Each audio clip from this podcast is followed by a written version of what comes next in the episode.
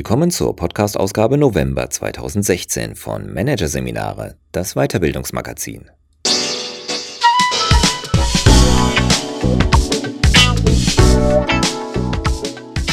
Weitere Podcasts aus der aktuellen Ausgabe behandeln die Themen Lehren aus der Verhaltensforschung, die Naturgesetze der Führung und Appell für New Work, Erfüllung erlauben.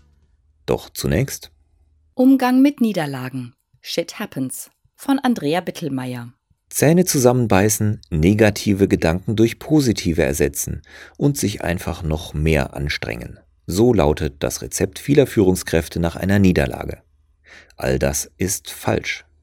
Wie gehen wir wirklich gut mit Rückschlägen um?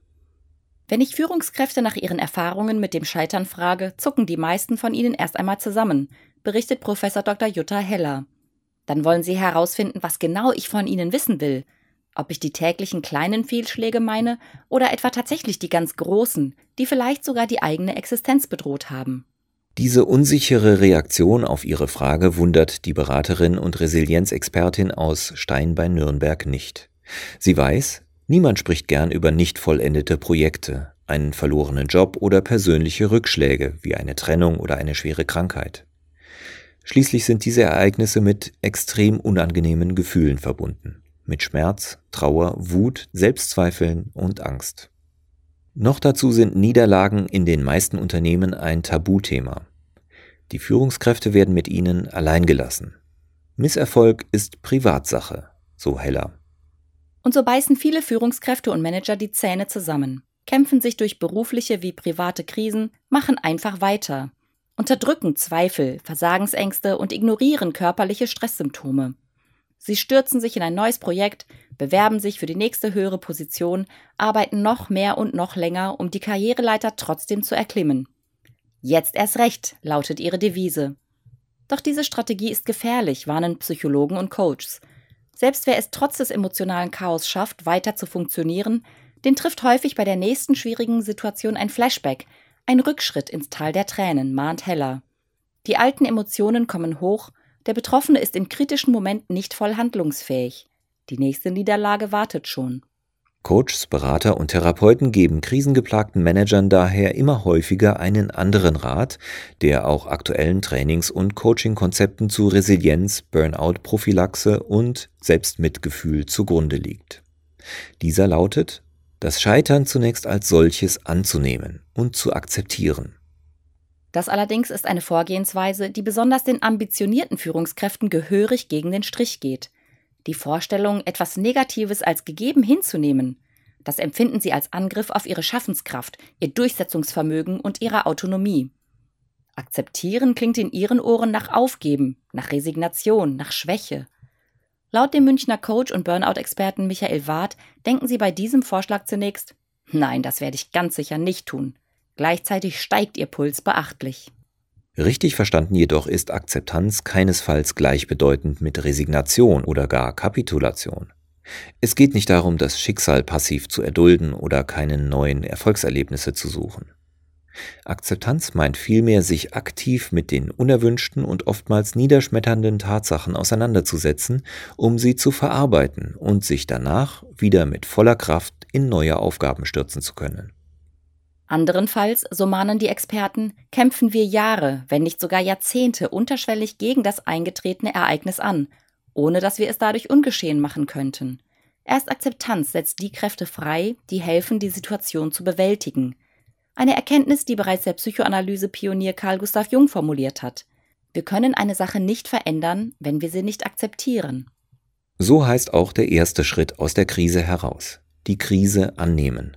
Andernfalls bleiben wir im Widerstand gegen das Unabänderliche stecken und lähmen uns damit selbst. Das zeigt sich in Grübeleien, in Selbstmitleid und im ständigen Beklagen, weiß Petra Weber, Geschäftsführerin des Coaching-Zentrums Heidelberg. Solange wir die Niederlage oder den Schicksalsschlag nicht angenommen haben, denken wir immer und immer wieder, das hätte nicht passieren dürfen. Wie hätte ich es nur besser machen können? Oder warum musste ausgerechnet mir das passieren? Im schlimmsten Fall können wir nicht mehr schlafen, fühlen uns klein und hilflos. Weber sagt, Das sind zwar alles verständliche Reaktionen, doch verbrauchen sie auf Dauer viel Energie, die dann für das Handeln fehlt. Diesen Aspekt verdeutlicht Resilienzexpertin Heller am Beispiel eines Projektleiters. Fünf Jahre lang hat er intensiv an einem großen Projekt gearbeitet. Doch unmittelbar vor Abschluss wurde er schließlich abgeblasen. Die ganze Arbeit war in den Augen des Projektleiters umsonst. Fünf vergeudete Jahre. Und obwohl es eine strategische Entscheidung war, für die er nichts konnte, empfand er die Einstellung des Projekts als persönliche Niederlage. Bei jeder neuen Aufgabe fragte er sich, lohnt es sich, mich hineinzuknien? Wird mir dasselbe wieder passieren? Wie kann ich das verhindern? Solange ihn diese Gedanken quälten, konnte er sich nicht mit all seiner Kraft dem neuen Projekt widmen. Das gelang ihm erst wieder, nachdem er im Coaching das negative Erlebnis verarbeiten konnte. Nicht immer sind es äußere Umstände, die uns entgegenliefen oder die wir zu akzeptieren und zu verarbeiten haben. Oft zermürben wir uns, weil wir ein Idealbild von uns im Kopf haben. Entsprechen wir diesem nicht, fühlen wir uns schlecht, werten uns selbst ab. Typische Gedanken sind in diesem Fall, so Coach Michael Ward, ich habe versagt. Weil ich diesen Job verloren habe, bin ich nichts mehr wert. Oder ich werde nicht mehr auf die Beine kommen. In der Regel wissen die meisten Führungskräfte auch selbst, dass diese Gedanken ihnen nicht weiterhelfen. Das Fatale daran, laut Ward, je mehr sie sich bemühen, diese Gedanken nicht zu denken, desto mehr Wucht bekommen sie. Wenn es um den Umgang mit schwächenden Gedanken geht, setzt Ward daher auf die Akzeptanz- und Commitment-Therapie, kurz ACT, die von den amerikanischen Psychologen Stephen Hayes, Kelly Wilson und Kirk Strozal entwickelt wurde. Sie legt den Schwerpunkt auf einen akzeptierenden Umgang mit schwierigen Gefühlen und Gedanken. Dies unterscheidet sich zum Beispiel von der Philosophie des positiven Denkens, bei dem negative Gedanken durch positive ersetzt werden sollen. Eine Vorgehensweise, die laut Ward jedoch häufig nicht funktioniert. Auch der neue positive Gedanke erinnert an den alten negativen und verleiht ihm noch mehr zerstörerische Energie. Da die belastenden Gedanken und Gefühle sich nicht willkürlich verändern lassen, wird zunächst geübt, sie da sein zu lassen und zu erkennen, Trauer ist eine normale emotionale Reaktion bei jeglichem bedeutenden Verlust. Sei es nun ein geliebter Mensch, ein Arbeitsplatz oder die bislang unverwüstlich scheinende Gesundheit. Folgerichtig gehören auch negative Gedanken und Gefühle zum Leben dazu. Im nächsten Schritt will die ACT diese Gedanken deshalb auch nicht verdrängen oder ersetzen, sondern dem Betroffenen mehr Abstand zu ihnen verschaffen. Dies geschieht etwa dadurch, dass man sich seiner unangenehmen Gedanken zunächst bewusst wird und dann ein Mir kommt der Gedanke das davor setzt. Schon durch diesen kleinen Kniff, so die Experten, werde dieser als einer von vielen möglichen Gedanken wahrgenommen und nicht mehr als eine alles erdrückende Tatsache. Man kann seine Gedanken aber auch singen oder sich mit einer Comicstimme vorsagen, erklärt Ward. Auch dadurch werde deutlich, dass die bedrückenden Gedanken nicht eins mit uns sind und auch nicht unser gesamtes Leben bestimmen müssen. Dabei kommt mit den verschiedenen und oftmals lustigen Vertonungen der Gedanken eine Technik zum Einsatz, die sich gerade bei existenziellen Bedrohungen zunächst albern und unangemessen anhören mag, beim regelmäßigen Praktizieren laut den Experten aber die gewünschte Wirkung bringt. Von Bedeutung sei es dabei auch nicht, ob ein Gedanke der Wahrheit entspricht oder nicht. Ward sagt, es geht lediglich darum, ob er hilfreich ist oder nicht. Durch diese Distanzierung, in Fachkreisen Diffusion genannt, erhält der Betreffende die Kraft, sich auf diejenigen Dinge zu konzentrieren, die ihm im Leben wirklich wichtig sind, und zwar trotz der nach wie vor vorhandenen negativen Gedanken. Diese werden bildlich gesprochen auf den Weg mitgenommen, den der Betreffende gehen möchte, um seine Ziele zu verwirklichen. Der Grundgedanke hierbei Natürlich wäre es schöner, keine Angst zu haben und sich nicht als Versager zu fühlen. Aber das steht momentan nicht zur Auswahl. Ein Mensch in der Krise kann meist lediglich entscheiden, will ich meine Kraft und meine Energie investieren, um unangenehme Gefühle und Gedanken zu verdrängen, was wahrscheinlich ohnehin nicht gelingen wird, oder will ich mein Leben nach wie vor an meinen Zielen und Werten ausrichten? Eine weitere Möglichkeit, auf annehmende Weise mit Niederlagen umzugehen, ist das Training von Selbstmitgefühl, das derzeit auch in der Unternehmenswelt immer stärkere Beachtung findet. Dieses hat deutliche Parallelen zu ACT. So wird auch hier davon ausgegangen, dass das Scheitern im Leben programmiert ist. Und auch hier gilt das Verleugnen und Verdrängen der negativen Gefühle als der falsche Weg. Irgendwann schaffen wir es nicht mehr, die negativen Gefühle zu verdrängen. Sie fliegen uns um die Ohren, formuliert es Nicole Stern, Meditations- und Achtsamkeitslehrerin am Starnberger See, die auch Kurse zum Erlernen von Selbstmitgefühl anbietet. Und auch ihrer Ansicht nach gilt es zu erkennen, Wenn man sich für ein persönlich wertvolles Ziel engagiert hat und dann scheitert, ist es völlig natürlich, mit Gefühlen wie Traurigkeit und Schmerz zu reagieren. Gerade in diesem Moment ist es wichtig, dass wir freundlich, verständnisvoll und wohlwollend mit uns selbst umgehen. Automatisch geschieht in diesem Moment jedoch meist das genaue Gegenteil. Stern sagt, je schwieriger eine Niederlage für uns ist, desto unfreundlicher gehen wir mit uns um. Der innere Kritiker schimpft besonders laut, wenn wir bereits am Boden liegen. Du hättest dich eben mehr anstrengen müssen. Oder jetzt sei doch nicht so weinerlich. Selbstmitgefühl hingegen bedeutet, bewusst genau entgegensetzt zu reagieren, nämlich sich aktiv selbst zu trösten und auf das eigene Leiden so zu reagieren, wie wir es bei einem guten Freund tun würden. Indem man zu sich selbst sagt, das ist jetzt wirklich eine schwierige Situation, und sich fragt, wie kann ich in diesem Moment für mich sorgen und mich selbst trösten? Mit dieser Einstellung kommen statt Härte und Selbstverurteilung Annahme, Freundlichkeit und Fürsorge uns selbst gegenüber in das eigene Leben. Das gilt auch oder gerade, wenn der Schmerz die Folge eines eigenen Fehlers ist. Und es gilt auch, wenn wir ungeliebte Schwächen an uns entdecken. Diese neue Einstellung zu Niederlagen und Schwächen lässt sich üben, unter anderem durch regelmäßiges Meditieren. Auch Selbstmitgefühl ist dabei durchaus ein Wort, das laut Stern bei Führungskräften zunächst auf Skepsis stößt. Sie fragen sich, wenn ich zu viel Mitgefühl mit mir selber habe, bin ich dann nicht einfach schwach, faul oder träge?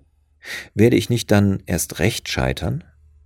Studien zeigen jedoch, dass größeres Selbstmitgefühl mit einer Zunahme des seelischen Wohlbefindens korreliert, ebenso mit einer Abnahme von Angst, Depression und körperlichen Stressreaktionen, erklärt Stern, die Führungskräften das Thema behutsam und mit Fakten untermauert nahebringt.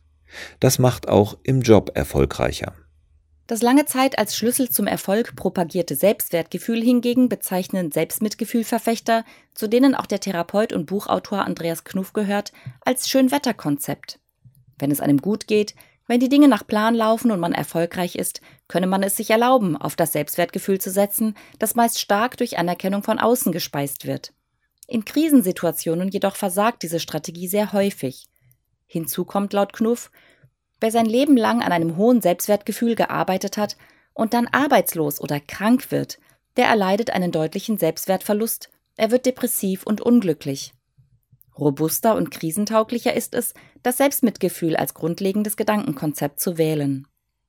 Manchmal müssen Menschen jedoch nicht nur ihren Umgang mit sich selbst verbessern, um eine Niederlage oder einen Schicksalsschlag zu bewältigen, sondern auch ihren Lebensweg anpassen. Doch auch in diesem Fall kommt es entscheidend auf den Umgang mit den eigenen Gedanken und Gefühlen an.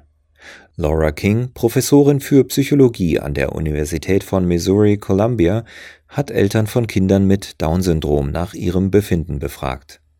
Dabei fand sie heraus, dass diejenigen Eltern am zufriedensten sind, die sich eingestehen können, dass ihr Leben nicht wunschgemäß verlaufen ist und die sich trotzdem mit vollem Engagement der nun gestellten Lebensaufgabe widmen. Auch Studien des Traumaforschers W. Keith Campbell zeigen, dass sich erfolgreiche Krisenbewältiger in diesem Punkt von weniger erfolgreichen unterscheiden. Sie können das verstörende Ereignis in ihre Lebensgeschichte integrieren. Sie sind bereit, sich selbst neu zu definieren und alte Vorstellungen von ihrem Leben aufzugeben. Mit Abstand berichtet sogar mehr als die Hälfte der Traumaopfer von positiven Effekten auf ihr Leben. Das sogenannte posttraumatische Wachstum hat verständnisvollere Menschen aus ihnen gemacht, oftmals haben sie ihre Prioritäten neu gesetzt. Und auch die Resilienzforschung belegt, resilient ist nur, wer in seinem Leben bereits Schwierigkeiten bewältigt hat. Trainerin Petra Weber erklärt, das Leben hält Krisen bereit, damit wir lernen und wachsen und an Stärke gewinnen, damit wir auch für die Zukunft wissen, ich kann Probleme bewältigen. Scheitern ist nur so lange eines, bis man es akzeptiert hat. Danach wird Scheitern zu einer Lernerfahrung, ist auch Jutta Heller überzeugt. Wer prüfen möchte, ob er ein negatives Ereignis auf diese positive Weise verarbeitet hat, sollte laut der Beraterin in einer ruhigen Minute an diese Niederlage denken und nachspüren, welche Gefühle in ihm aufkommen. Darüber hinweg ist er, wenn er daran denken kann, ohne dass ihn negative Gefühle überwältigen und ohne dass sich der Atem beschleunigt oder der Puls erhöht. Ein weiteres Indiz? Man zuckt nicht mehr zusammen, wenn man auf das eigene Scheitern angesprochen wird.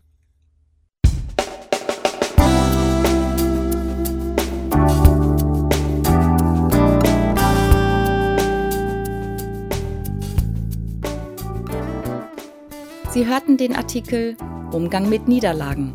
Shit happens von Andrea Bittelmeier aus der Ausgabe November 2012 von Managerseminare, produziert von Voiceletter. Weitere Podcasts aus der aktuellen Ausgabe behandeln die Themen Lehren aus der Verhaltensforschung, die Naturgesetze der Führung und Appell für New Work, Erfüllung erlauben. Weitere interessante Inhalte finden Sie auf der Homepage unter managerseminare.de und im Newsblog unter managerseminare.de/blog.